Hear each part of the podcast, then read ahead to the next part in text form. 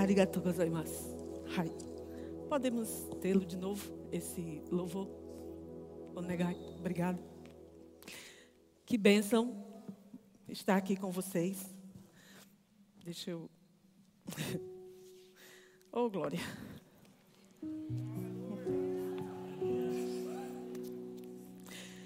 Esse é um bom país. Eu amo esse país. Oh, glória. Eu sou Joanice Arcanjo e eu estou meio chorando esses dias. Eu estou já quase dois meses longe do meu marido. Ele está assistindo. E amor, estou com muita saudade. Estou chegando, eu e Josué. E mas estamos aqui e é uma honra muito grande para nós estarmos aqui nessa igreja. Pastor Tiago Borba, é, Pastor Perilo, sua, é, Pastor Tiago Juliana Borba, Perilo, sua esposa, é, Suelen, Guto, Clícia, Renato. Muito obrigada por todo o apoio e por acreditar em nós. Deus é bom, não é? Mas vamos ficar de pé. vamos, vamos louvar de novo. A gente pode louvar em japonês também, não é? Olha só. Uau. Que bênção. Aleluia. Nós não somos do, dos que desistem. Nós somos dos que perseveram. Nós somos fortes. Aleluia. Somos fortes. e nada pode nos parar, nada, absolutamente nada. Aleluia.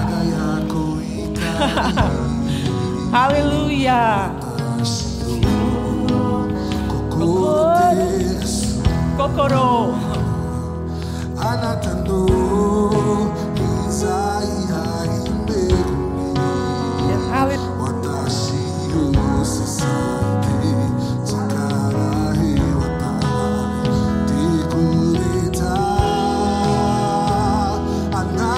Aqui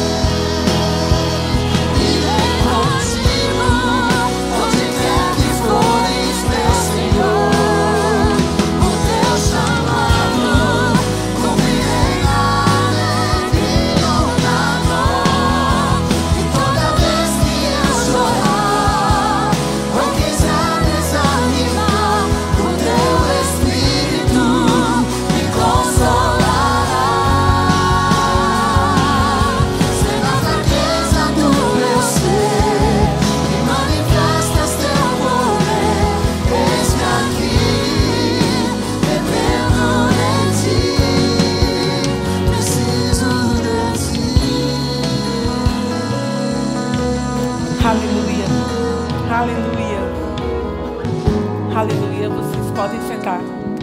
Muito obrigada. Vocês podem sentar. Vocês estão animados? Oh, glória, eu também. A palavra de Deus, ela sempre nos anima, não é? Glória a Deus. Aleluia. Nós somos a família Arcanjo, né? Meu filho está ministrando nos adolescentes. Nós estamos no Japão, esse ano vai fazer 12 anos que nós estamos lá. São cinco obras, são três igrejas, uma em Yamanashi, bem no centro do Japão, outra em Aichi também, perto do centro do Japão, e uma em Tóquio. E são duas escolas bíblicas, a escola Verbo da Vida, que funciona em Okazaki, e o centro de treinamento Rema, Japão, que funciona em Yamanashi. Glória a Deus. E você faz parte disso. E nós vamos avançar muito mais, porque essa é a vontade de Deus. Amém? Nós não vamos parar. Nada pode nos parar. O que pode ser impossível para a gente? Nada, irmãos, nada. Eu gosto de uma passagem, é, quando eles estavam construindo a Torre de Babel, e Deus olhou para aquele movimento e Deus disse: Menino, ele não disse menino, a gente diz, não é? Mas. Mas a gente diz, menino, acaso é, alguma coisa pode ser impossível para eles? O que eles intentarem fazer, eles vão fazer. Você parece que não entendeu. O que nós intentarmos fazer, o que a gente propor para fazer, nós vamos fazer. Deus colocou, irmãos, é, uma estrutura muito forte em nós. E o que nós pensarmos fazer, nós podemos fazer. Amém? Aleluia. Você não fica animado não com isso? Eu fico, queridos, muito animada com isso. Muito animada. E eu queria que você abrisse a sua Bíblia. O menino passou o dia todo me pedindo os versículos. Mas, menino, Deus é bom. Glória a Deus. Abra no Salmo 119, por favor. Oh, glória a Deus. Quando eu comecei a namorar com Jussier, eu disse para ele: Nós vamos ler o Salmo 119. E ele olhou para mim, ficou com a cara um pouquinho assim, mas concordou: Vai fazer o quê? Tem que ler, irmão. Salmo 119, versículo 130. Isso mesmo. Diz assim: Olha, a revelação das tuas palavras traz luz e dá entendimento ao simples. Aleluia. Eu vim falar nessa noite, amados, sobre não complicarmos a nossa vida. A gente ser simples. Tem uma amiga nossa, ela é missionária também, ela tem uma frase que ela diz assim: vamos ficar simples como a pétala da rosa que cai.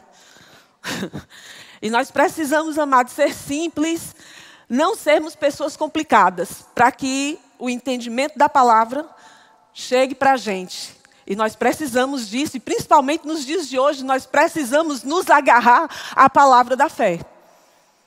Amém? Principalmente. É, eu vi Suelen falando sobre esse projeto lá da Ucrânia e eu me lembrei de um tempo em que passamos no Japão, em 2011, que nós tivemos o um grande terremoto lá e, amados, a gente passou uma situação bem apocalíptica, apocalíptica naquele lugar. Rapaz, e um, foram tempos muito difíceis naqueles dias. E a gente chegava no supermercado, não tinha comida, não tinha água, onde no, na nossa região principalmente, né? E o povo tinha levado tudo e a gente, pronto, e agora, né?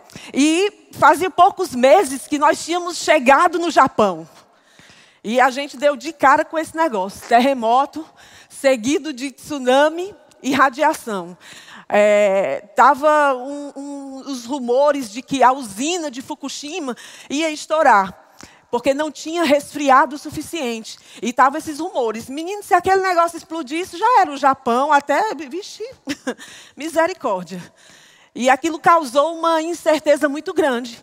Mas graças a Deus, amados, que nós temos um ministério de amor.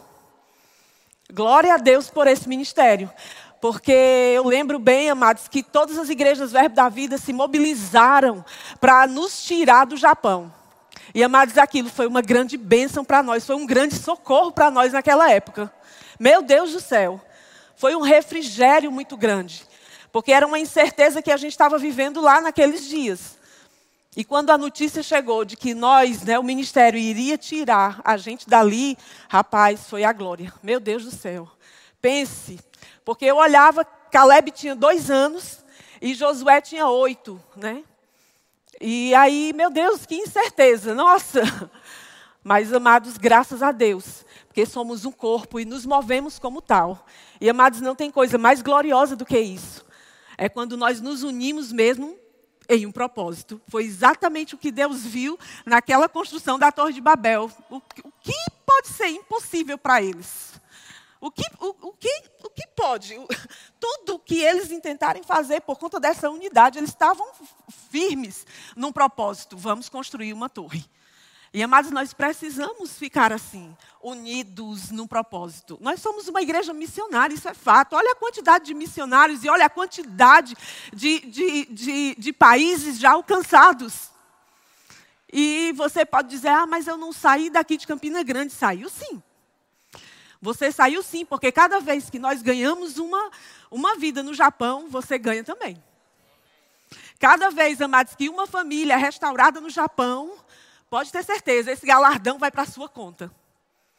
Cada vez, eu lembro que naquela época, né, de 11 de março, uma família nos procurou. A Alexandra Flige é uma missionária que está na França.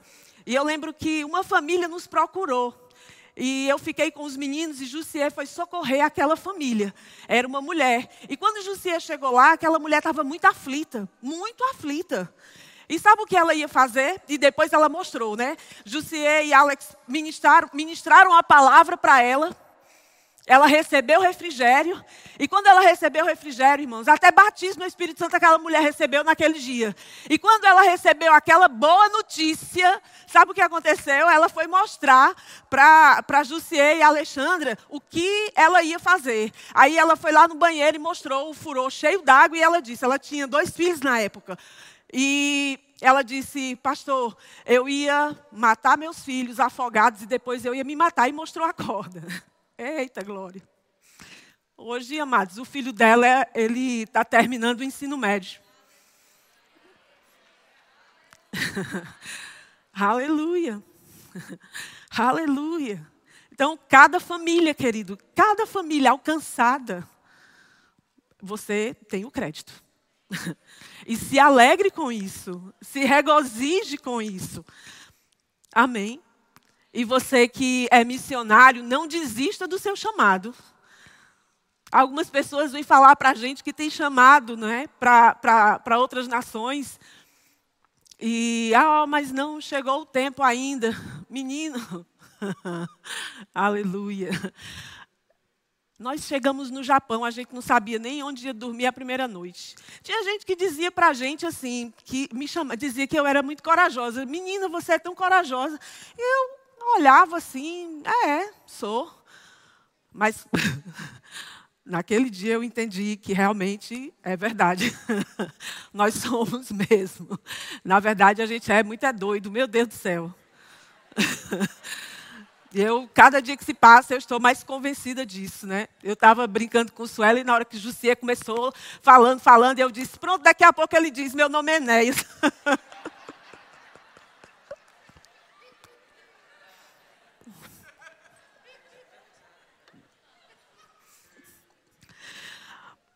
Mas, amados, se não for assim, não rola. Não rola, porque a gente tem que ser muito doido e para esses dias de hoje nós temos que ser mais doido ainda. Eu digo que Jesus não existiu mais doido do que ele. Porque uma pessoa que fala com planta não é uma pessoa que, que, que, que cospe no chão, faz lodo e joga na, no, nos olhos de outra pessoa. Não me diga que uma pessoa dessa é normal, porque não é. Não me diga, querido, de jeito nenhum, nem de longe, uma pessoa dessa pode ser normal. E nós precisamos, amados, ser anormais.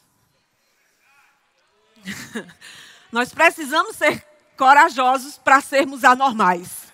Porque, amados, de fato somos sobrenaturais. Mas muitas vezes tem muitos crentes que estão agindo muito natural. Como se, menino, parece que, sei lá, parece que passa um dia e outro dia e nada acontece na sua vida. Amados, não pode ser assim, porque nós somos sobrenaturais.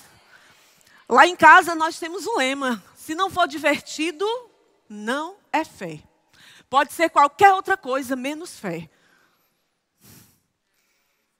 Pode ser qualquer outra coisa, meu amigo, menos fé. A sua vida precisa ser emocionante. Você precisa, querido, ser empolgado. A Bíblia diz, de fato, no mundo tereis aflições, mas tenha. O que é bom ânimo? Bom ânimo, meu filho, é, é você se alegrar. É você se divertir em meio à situação. Mas, Joanice, como é que eu vou me divertir? Menino, é simples. Você começa ha, ha, ha.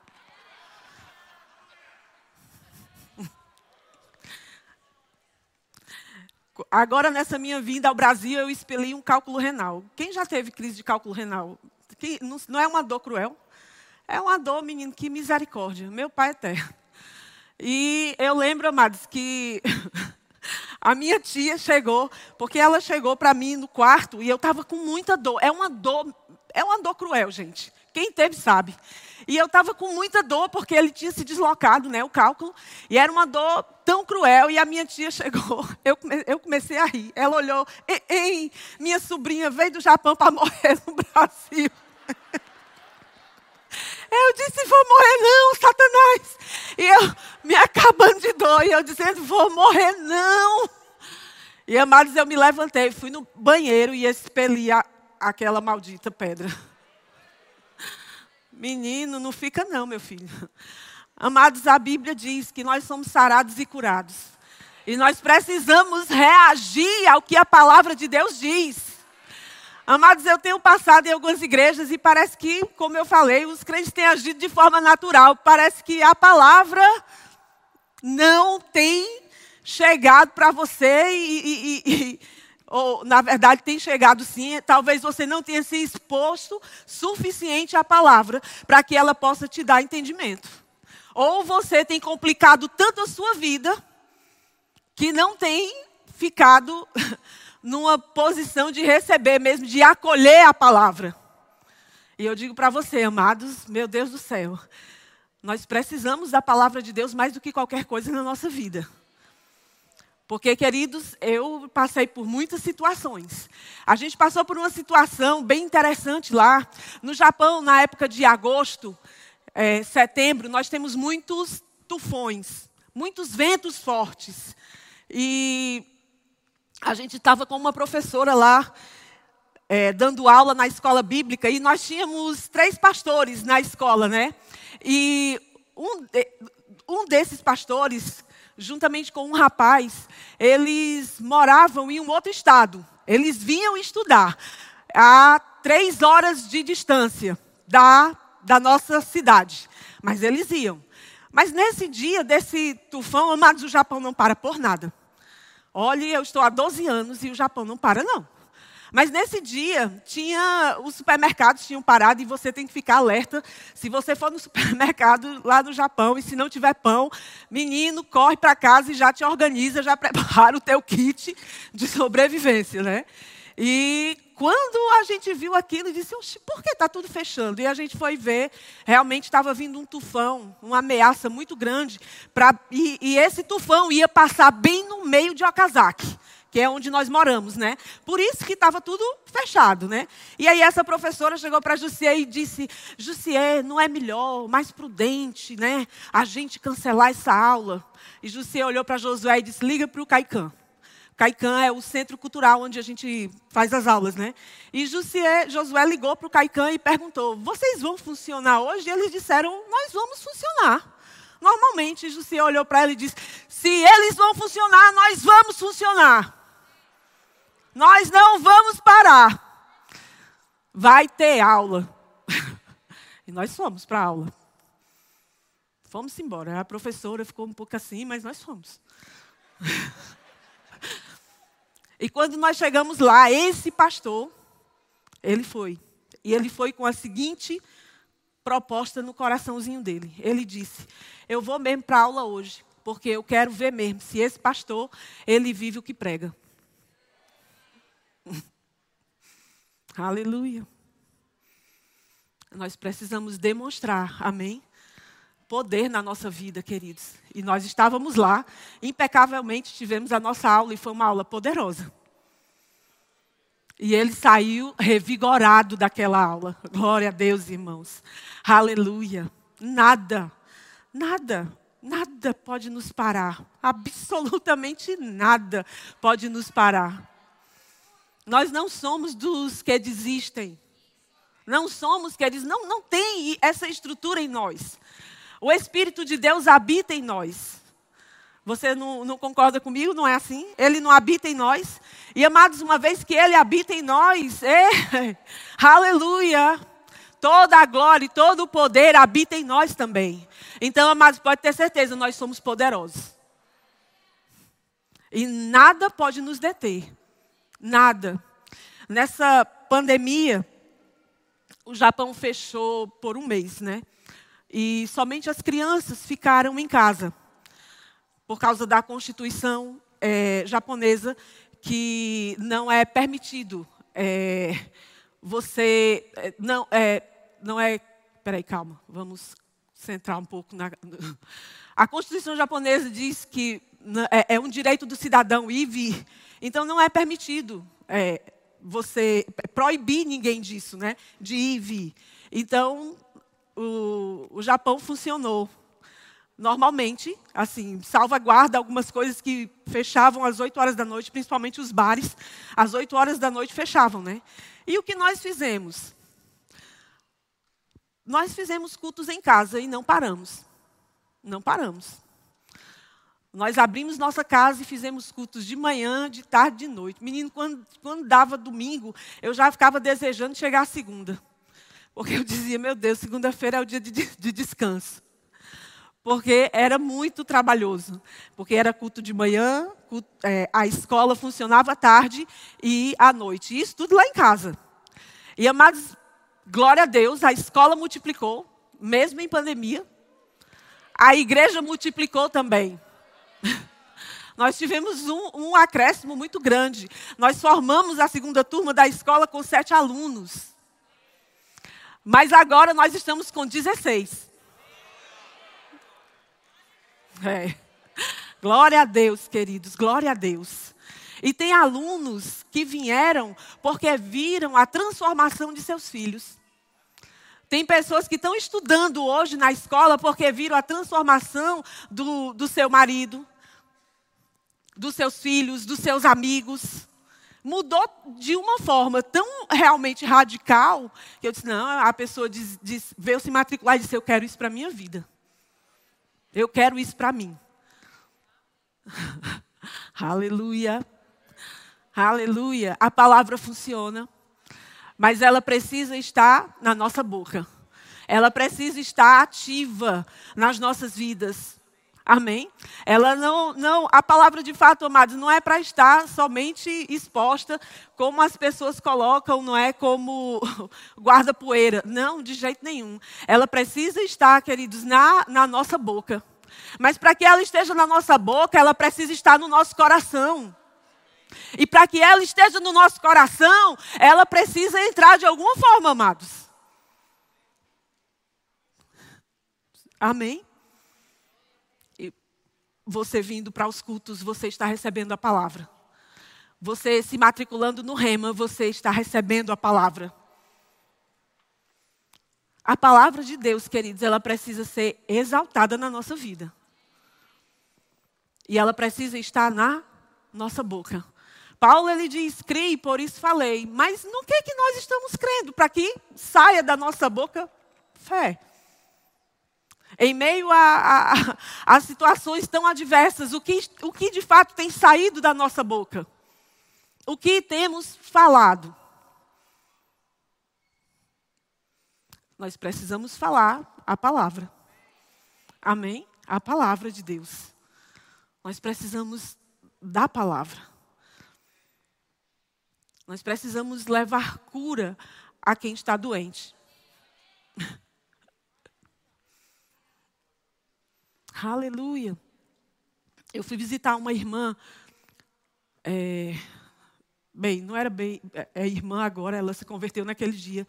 Ela estava com câncer, numa fase terminal. E uma irmã me convidou para ir visitar essa senhora há, mais ou menos cinco horas de viagem lá de casa, né? E nós fomos.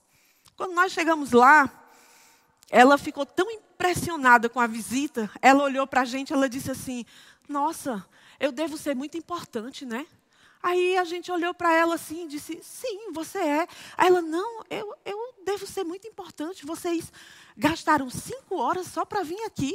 Aí a gente: Sim, claro, você é muito importante. E tem mais, é tão importante que nós viemos trazer uma boa notícia para você. E ela convidou a gente para entrar e ela começou a falar o relatório dela. Ela estava com câncer e numa fase terminal. E o maior desejo dela era ver a formatura do filho dela, né? No ensino médio. E o médico disse que provavelmente ela não ia ver a formatura do filho porque estava bem grave. E sabe, queridos, a gente, eu, amados, o que a Bíblia diz seja Deus é, verdadeiro e todo homem mentiroso. É o que está escrito. A Bíblia diz que Ele levou sobre si todas as nossas doenças e enfermidades. É o que está escrito e é o que nós cremos. A Bíblia diz: imporão as mãos sobre os enfermos e eles serão curados. Nós cremos nisso, pregamos isso e vivemos isso. Amém? E nós ministramos para aquela mulher, oramos por ela, e ela foi para a formatura do filho dela. E ela está completamente curada.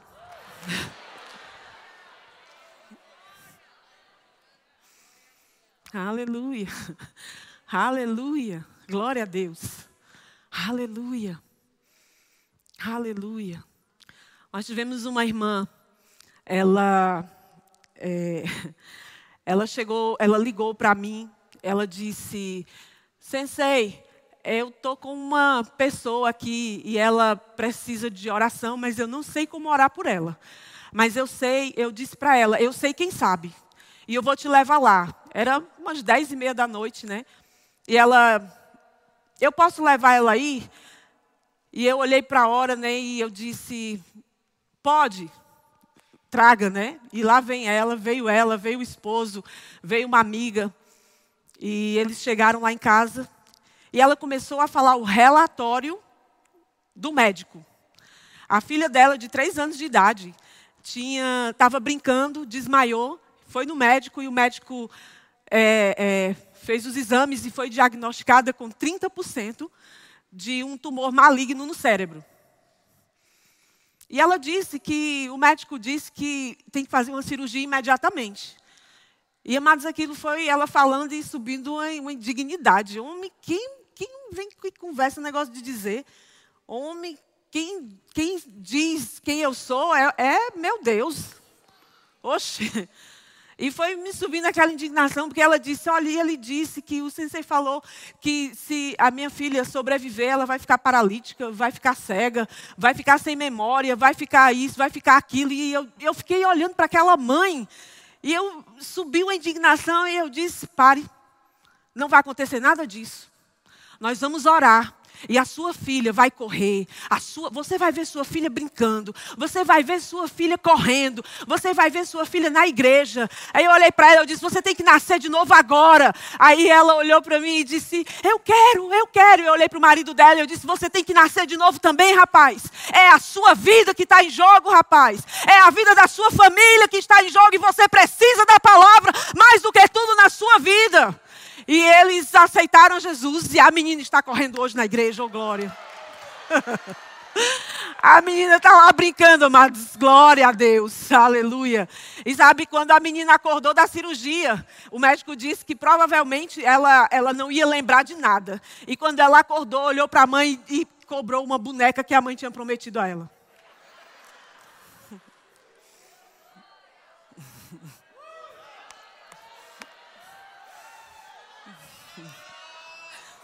Crie, por isso.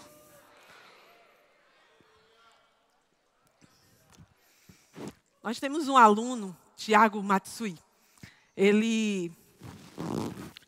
Porque de fato nem eu e nem José, a gente é fluente no japonês, né? A gente se vira, se vira bem. Olha, eu já trabalhei em duas fábricas só com japoneses. E desenrolei a missão. Fui para a entrevista e passei. Aí Caleb, meu mais novo, chega para mim e diz: Mãe, como é que a senhora. Porque eu chego em casa, converso, né? Como é que foi o meu dia e tal para eles.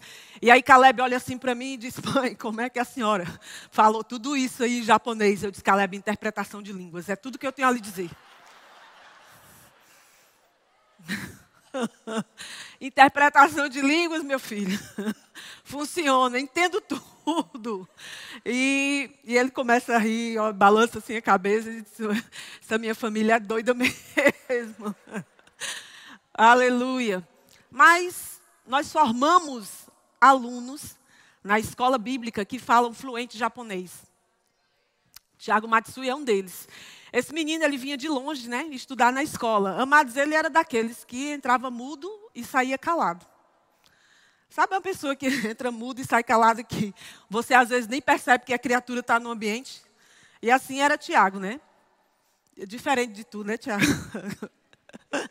e aí, Tiago Matsui, hoje, quando ele terminou, né, quando ele se formou, ele entendeu uma coisa. Ele entendeu fé. E ele olhou para Jussier um dia, ele disse: Pastor Jussier, o senhor é muito doido e eu quero ser assim. Eu quero ser desse jeito. E porque esse negócio de, de, fé, pastor, é muito doido, é uma coisa muito louca. E ele, ele entendeu, ele, uma coisa que marcou muito ele foi sobre a nossa identidade com o Senhor. Quem você é? E uma coisa que marcou muito ele, porque numa das aulas ele ouviu é, o professor falando: Olha, porque se, se alguém falar, me chamar de Ana, eu não vou atender. Não vou. Porque eu passei a minha vida toda, desde o ventre da minha mãe, Joanice é o meu nome. Eu não vou atender pelo nome de Ana, porque eu sei quem eu sou. Mas por que eu sei quem eu sou? Porque eu ouvi desde pequenininha e isso gerou uma convicção dentro de mim acerca de quem eu sou. E isso marcou a vida dele profundamente. E esse menino hoje é uma é uma das pessoas, um dos jovens que tem mais alcançado jovens no Japão. E jovens japoneses. Eles têm um grupo hoje, ele é o líder, Josué, o vice-líder, se chama UP. E eles têm mais de 50 jovens que falam fluente japonês nesse grupo. E o objetivo deles é alcançar mais gente, alcançar mais jovens. E eles estão crescendo, eles estão avançando. Pense como eles estão, eles, eles estão desbravando. Agora esse menino entrava, entrava mudo e saía calado. Mas ele decidiu uma coisa: eu quero me associar com vocês. Eu quero pegar isso de vocês. E amados, nós precisamos disso. Nós precisamos disso. Nós precisamos nos associar. Nós precisamos descomplicar a nossa vida e crer na palavra. E ela é simples assim, do jeito que Jesus falou e pronto. Não dá para a gente ser muito complicado no Japão. A gente tem que falar um, um evangelho bem, bem simples para que as pessoas possam entender. Nós temos pessoas que estão no Japão há 25 anos, há 30 anos, sem colocar o pé no Brasil. São pessoas que nem falam mais direito português. São pessoas que nem entendem mais. E são pessoas que trabalham em fábrica. São pessoas que trabalham em linha, fazendo a mesma coisa por anos. A mente chega uma hora que, que você fala e a pessoa olha para você e você pergunta: Você entendeu o que eu falei? E ela, hum. E a gente sabe que não. A gente diz assim: Repita aí o que eu falei, por favor. E a pessoa não consegue. 30 anos, gente, fazendo aquela, 20 anos fazendo a mesma coisa repetitiva. E eu sei bem o que é isso, porque eu fui para uma fábrica, eu fui trabalhar e eu vi realmente como é que a coisa funciona. E é, e é bem, é bem assim mesmo, é bem tenso. Eu cortava 30 mil frangos por hora. Pedaço, pedaço.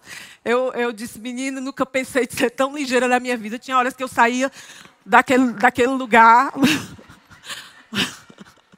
Meu Deus do céu. Misericórdia.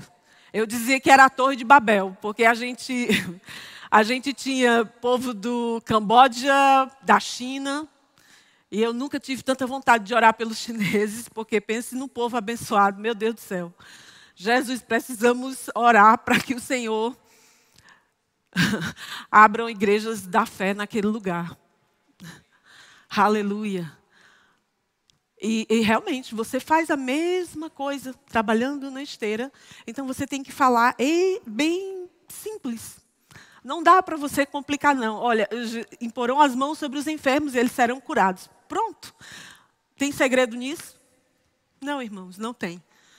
E a gente tem que falar desse jeito e orar e, e ver a cura se manifestando. Amém? Porque essa é a, é, a nossa, é a nossa vida. É a vida do crente. Amém? É a vida do crente. E isso tem que ser tem que ser com alegria. Tem que ser com alegria e muita alegria. Eu gostei dessa música que a gente ouviu agora, né? Na alegria ou na dor, né? E de fato, Teve dias e momentos que, sim, deu vontade da gente chutar o pau da barraca e, menino, quer saber de uma coisa? Vamos para o Brasil. Vamos para lá que é muito bom. É tão bom estar aqui, essa quantidade de gente, esse louvor maravilhoso. Nossa, meu Deus do céu, o povo animado. Mas quando você está lá, com... dá, tem horas que dá vontade sim. Mas por que não, faz, não fazemos isso? Porque o chamado é muito maior. E a obediência ao Senhor tem um galardão muito grande. Porque não tem nada mais precioso do que você ver uma pessoa se rendendo a Ele. Uma pessoa compreendendo, chegando luz para ela. Uma pessoa dizendo: Nossa, eu não entendia isso, meu Deus do céu. E agora eu estou entendendo e começa a colocar aquilo em prática. Meu amigo, não tem coisa mais gloriosa do que isso. Não tem. O que se pode é fazer na igreja? Glorioso. É maravilhoso. Você vê pessoas se rendendo ao Senhor, a Sua palavra, se abrindo para a palavra, se entregando para a palavra. É maravilhoso. Quando nós chegamos lá, nós colocamos Josué na escola japonesa. E a gente pensava doce ilusão que com o hiragana e o katakana, somente dois alfabetos, Josué ia se virar na escola. Não ia. No Japão existe a cultura da vergonha. Cultura da vergonha é um negocinho que, se você for diferente, é vergonhoso. É por isso que eles são tão. É, é, como fala isso em português? Eles são tão perfeccionistas, são tão sistemáticos no que fazem. Porque ser vergonhoso, é, ser diferente é vergonhoso. Por isso que em toda cidade que você for do Japão, você vai encontrar a mesma coisa, os mesmos supermercados, a gente até brinca, nossa, a gente chega numa outra cidade e diz, uau, que coisa diferente tem aqui. Nada. Tudo a mesma coisa. O mesmo supermercado, os, as mesmas lojas de conveniência, tudo igual. Por quê? Porque ser diferente é vergonhoso. E Josué era vergonhoso. Por quê? Porque ele tinha o cabelo cacheado. porque ele era estrangeiro. E porque ele, como um bom nordestino que era, fala pelos cotovelos, né? E isso é vergonhoso. E amados, teve um dia que, eu, que Josué demorando a chegar, demorando a chegar, e eu disse, menino, por que esse menino não chega? E eu fui olhar na janela, passou um guri, eu disse, ei, cadê Josué, rapaz? Ele disse, ah, Josué está na escola. Ainda, eu disse, ainda, eu olhei para a hora, peguei Caleb, desci com Caleb, né? Caleb tinha dois anos, quase três.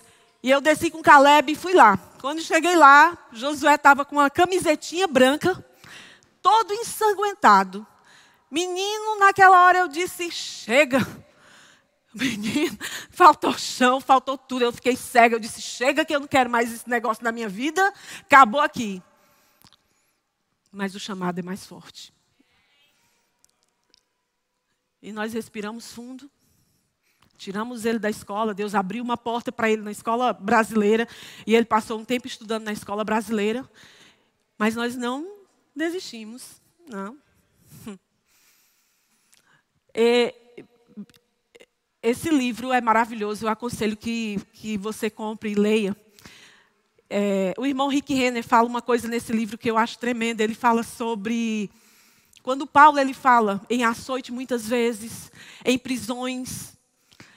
É, mas ele diz uma coisa aqui interessante. Ele fala que foi açoitado é, nos pés com varas, fustigado com varas três vezes, não é?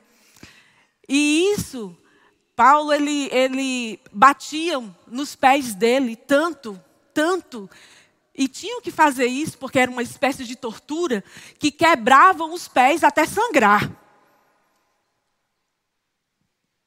E talvez por isso Paulo disse: conformosos são os pés daqueles que anunciam o Evangelho. E você fica pensando num camarada desse que sofreu tudo isso. Ele não media esforço para que o evangelho chegasse a, a alguma cidade. E às vezes, amados, a gente está numa mordomia dessa e ainda acha ruim vir para o culto. a gente está no, no, no, num lugar tão prazeroso, cadeiras tão confortáveis, é um ambiente tão maravilhoso que, menino, meu Deus do céu, mas Paulo não media esforços para que o evangelho chegasse àquele lugar. E chegava.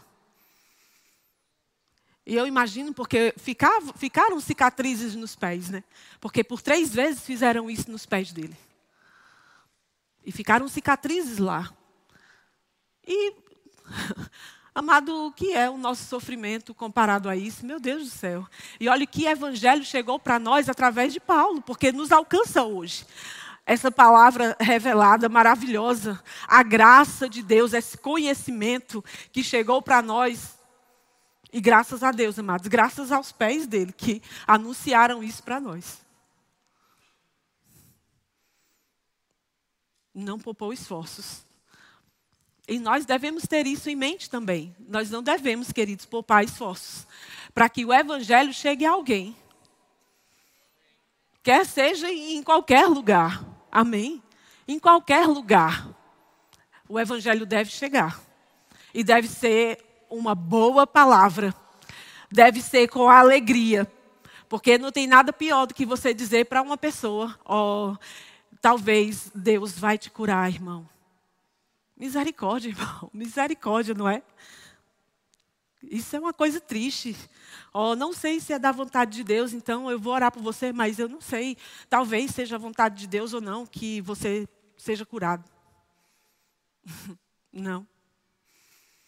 Não é esse evangelho que nós temos. Nós temos um evangelho poderoso. E é o que nós pregamos. Nós somos, sim, curados e sarados. E é o que nós pregamos e é o que nós vivemos.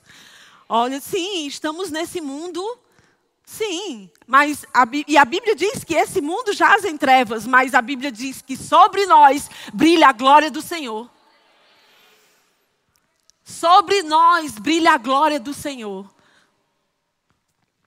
E essa luz precisa estar muito intensa para que ela ilumine as trevas, amados, de quem está próximo de você, quer seja na faculdade, quer seja no colégio, quer seja em qualquer lugar que você vá. Essa palavra precisa estar tão forte dentro de você, você precisa estar tão convencido dela. Eu fiz é, algumas. É, eu fiz cirurgia no, no, na boca, mas eu tinha uma, uma ministração em um lugar e eu disse, Senhor, eu vou desmarcar. E aquela coisa bem forte, não, não desmarca não. Vai ser muito bom você ir. E eu, menino, a boca bem inchada, e eu disse, me lembrei de Smith Wigglesworth, que ele Smith Wigglesworth dizia, é, ele não falar, ele, ele não deixava o corpo dele dizer como ele estava se sentindo, mas ele dizia como o corpo dele deveria se sentir. E eu comecei a declarar lá em casa: você vai desinchar e eu vou para essa ministração e vai ser tudo tranquilo.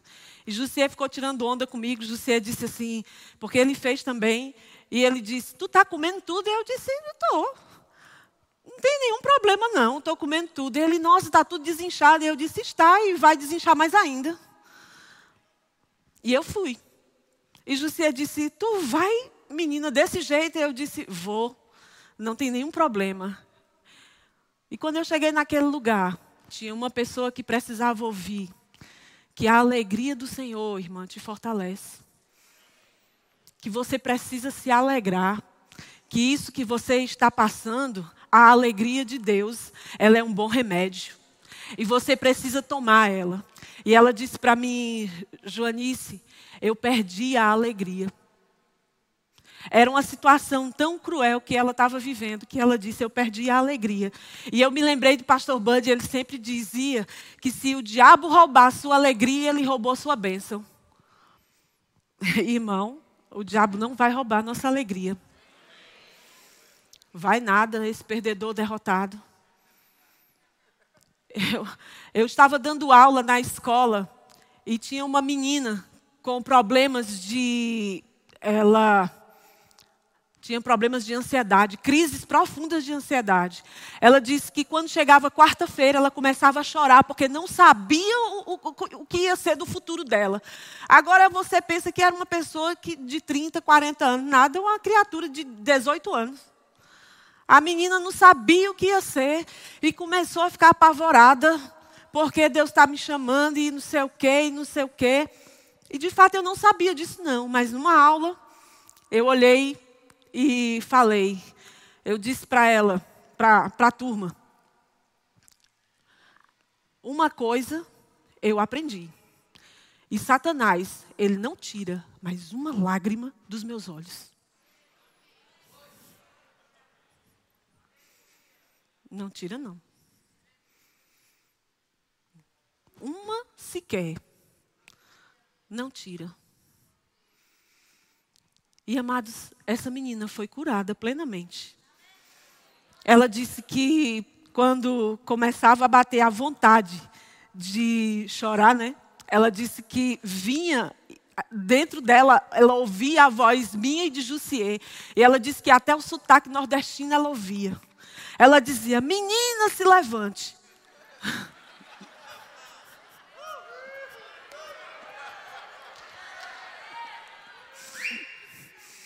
Ela disse que ouvia o sotaque. Teve uma que chegou para nós e ela disse assim: Eu quero ficar perto de vocês porque vocês me ensinam a ser forte. E pessoas precisam estar perto da gente porque nós vamos ensiná-los a ser forte, a não desistir. Não somos dos que desistem, nós somos fortes. Amém? Somos fortes. A nossa geração, queridos, é, é, é, uma geração poderosa, porque nós temos recebido tanta revelação acerca de quem nós somos em Deus. E isso tem, amados, que se multiplicar cada vez mais. Aleluia. Aleluia. Tem uma criança de 11 anos, eles foram congregar com a gente agora, a família deles, a família toda foi congregar com a gente. E eu ouvi o áudio da mãe, mandou para Jussier, Jussier mandou para mim esses dias. E a mãe dizia assim para Jussier: Pastor, Henrique está tão feliz de estar tá aí. E ele disse que se sente muito feliz quando está perto de vocês. E eu perguntei para ele: por que será, né, Henrique Kuhn, que você se sente tão feliz? Aí ele, ele disse: Mãe, será que é porque tem muita luz neles?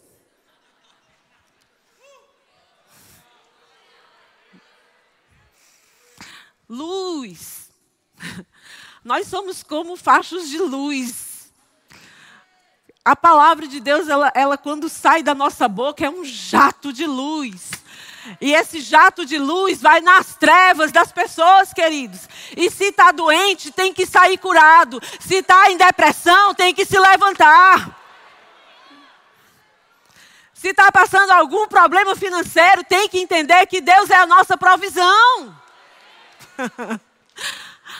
Olha, Josué ele entrou na faculdade e é um grande milagre.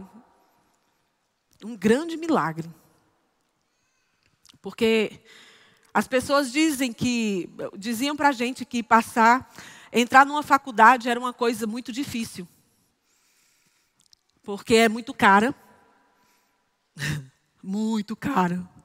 E a gente foi para a reunião com a professora dele, né, do ensino médio. E quando a gente chegou lá, eu fui com aquilo na cabeça, porque falaram tanto para mim, irmãos, que era caro, que eu fui pensando que era um valor absurdo. E quando a gente chegou na reunião com a professora, que ela começou a falar sobre quanto era o valor da faculdade, aí eu tomei um susto. Eu disse, hum, só isso? Eu olhei para a Júcia e disse, oxe, a gente crê para isso. Como assim? Só isso? A gente crê para isso. E crer para isso é 25 mil reais a cada seis meses. Já estamos no terceiro, me... no terceiro semestre. Ele já se matriculou para o terceiro semestre. Deus sabia, mas que ele ia fazer faculdade quando falou para a gente ir para aquele país. Oxi. Deus sabia, queridos. Vai faltar é nada. Nunca faltou. Nunca faltou, irmãos. Eu era funcionária pública federal, lá em Fortaleza, e vim para cá. Eu larguei tudo para fazer o centro de treinamento bíblico, na época, Verbo da Vida. Porque quando eu ouvi essa palavra, eu disse: Eu quero isso para mim. Eu quero isso para mim. E quando eu ouvi pastor Bud ministrando, e ele e, e foi com Jen, João Roberto na época, Sâmia, Sâmia e Alexandra, né, foram lá para Fortaleza levar essa palavra. E quando eles chegaram, que entregaram um folderzinho do centro de treinamento, eu disse, menina, eu quero isso para a minha vida. É isso que eu quero para mim. E amados, eu, eu, eu não queria saber de mais nada. Minha mãe, ela ficou tão desesperada, porque eu sou a mais a mais velha, está chegando o fim, né? Minha mãe é a, é, a mais, é a mais velha. Eu sou a mais velha da casa. E o meu pai foi assassinado. E isso é uma coincidência que eu e Jussié temos. Os nossos pais foram assassinados. O meu pai foi assassinado quando eu tinha 12 anos. E Jussié, o pai dele, foi assassinado quando ele tinha 13 anos. E minha mãe, ela depositava toda a confiança em mim. Eu tinha acabado de passar num concurso público federal e eu fazia faculdade. E aí eu chego para ela e digo: eu vou me embora para Campina Grande. Menina, a mamãe foi bater na UTI. E meus irmãos dizendo para mim: Tu vai matar a mamãe. Eu disse: Eu não. Eu não, meu filho. Quem colocou ela aí foi Satanás. E ele vai tirar ela daí. Vai sair daí. E ela saiu e está muito bem hoje, obrigada. Graças a Deus. E eu recebi a palavra que tem me sustentado naquele lugar até hoje. E eu queria passar um vídeo, dá tempo? É rapidinho. Pode passar agora o vídeo. Obediente a horário, né? Missão Japão. Logo após casarem, Jussier e Joanice foram morar em Campina Grande, local onde criaram laços e começaram a desenvolver seus ministérios. Receberam a palavra da fé e formaram-se no Rema em 1999. Em 2010, a família Arcanjo viajou para o Japão com a certeza que Deus faria grandes coisas naquele lugar.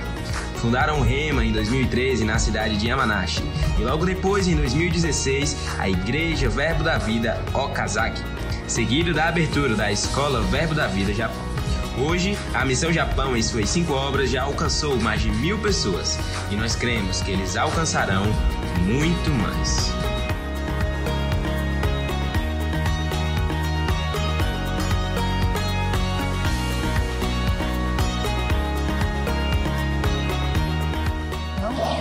Aleluia. Aleluia. Em nome do Pai, do Filho e do Espírito Santo, que batizamos agora em nome de Jesus.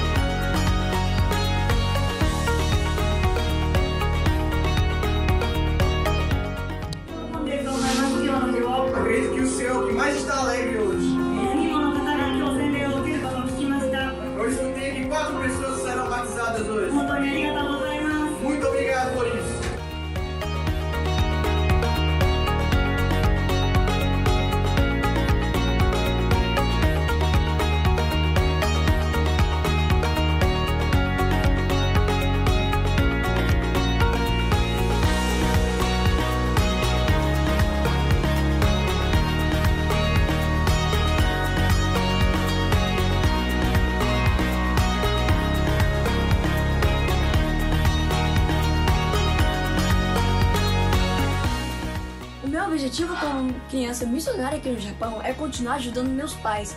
Eu estou ensinando a palavra de Deus para as crianças do Verbo da Vida ao Kazakh.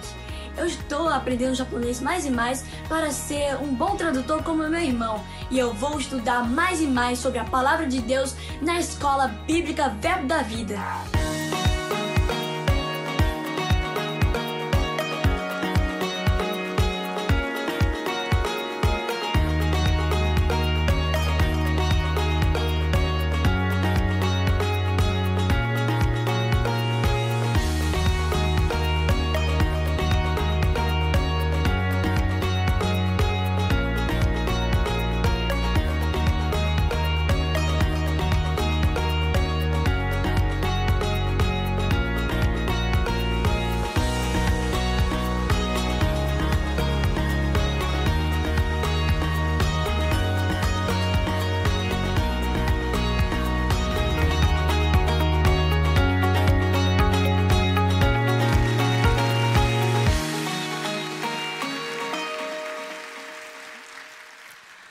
Estamos crescendo, graças a Deus. Estamos crescendo e você faz parte disso, né? Dessa missão. E eu só tenho a agradecer. Hontoni arigatou gozaimasu. Pastor.